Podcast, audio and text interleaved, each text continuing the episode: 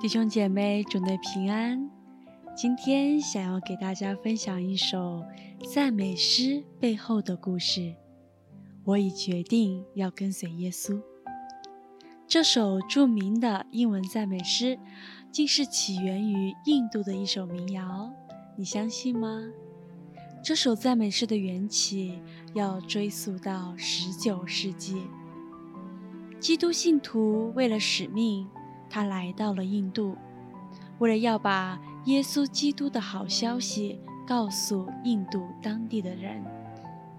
但当时以印度教为主流的当地人，还生活在猎头部族的文化中，许多在当地分享信仰的基督徒，都因此被猎头部族杀害了。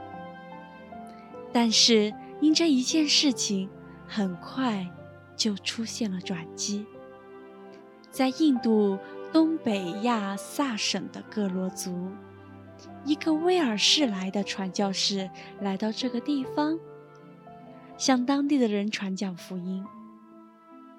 有一个当地的男士听了宣教士的教导后，他和他的一家人决定要跟随耶稣基督。当村长获知这一消息后，他十分的气愤。出于维护自己原始的宗教，他威胁那个改信基督的当地人，要放弃自己的信仰。当着所有人的面，他叫住这个当地信徒的家庭，站在院子当中，让弓箭手对准他们，威胁他们说。如果不放弃他们的信仰，就要杀掉他们。这位父亲在神的感动下，只回答了几个简单的词：“我已决定要跟随耶稣。”弓箭射出，这位年轻的父亲的两个孩子被击中而死。弓箭手对准的下一个。就是他的妻子，经历瞬间的丧子之痛，这位父亲又要面临失去挚爱的妻子。但是他没有犹豫，他口中哼吟的下一句却是：“纵无人同往，我也要跟随。”他的妻子立时被射杀了。当弓箭手最后对准这位父亲时，他的脸上已经不再有痛苦，而是不断的重复的说：“石架在前头，世界在背后。”他的气息也伴随着弓箭箭头的射入而停止了。这是一个看似悲哀的故事。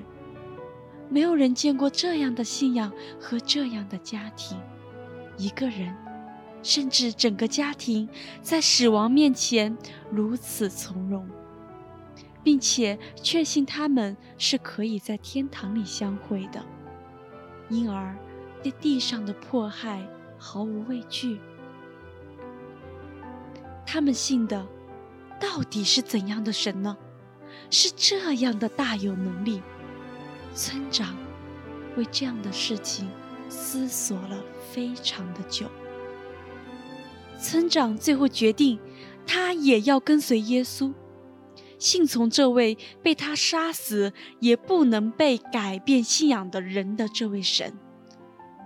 从村长开始，慢慢的，整个村落都被这种信仰而感动。并且全部都改信为基督教。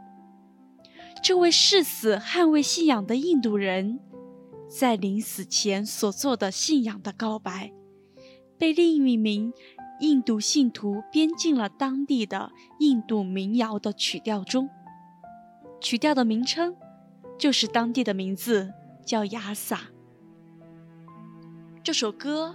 成了当地人决定跟随耶稣的祷告词。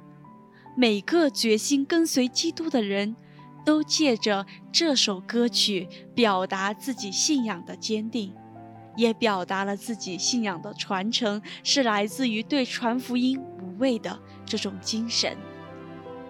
在一九五八年的时候，浸信会主日学音乐主任瑞诺士，在一本福音的诗歌小册上，偶然的看到了这首小诗歌。是来自印度小山村的民谣诗歌。他发现这首印度民谣诗歌背后的那么感人的故事，就把这首民谣重新的编曲，这才有了我们现在大多数人听到的这个音乐的版本。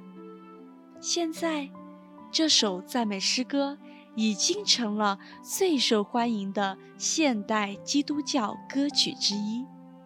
也成为很多基督信徒在做信仰决定时的选定曲目。它代表着人在选择信仰时的那种坚定、不悔、不畏和对神的绝对的忠心。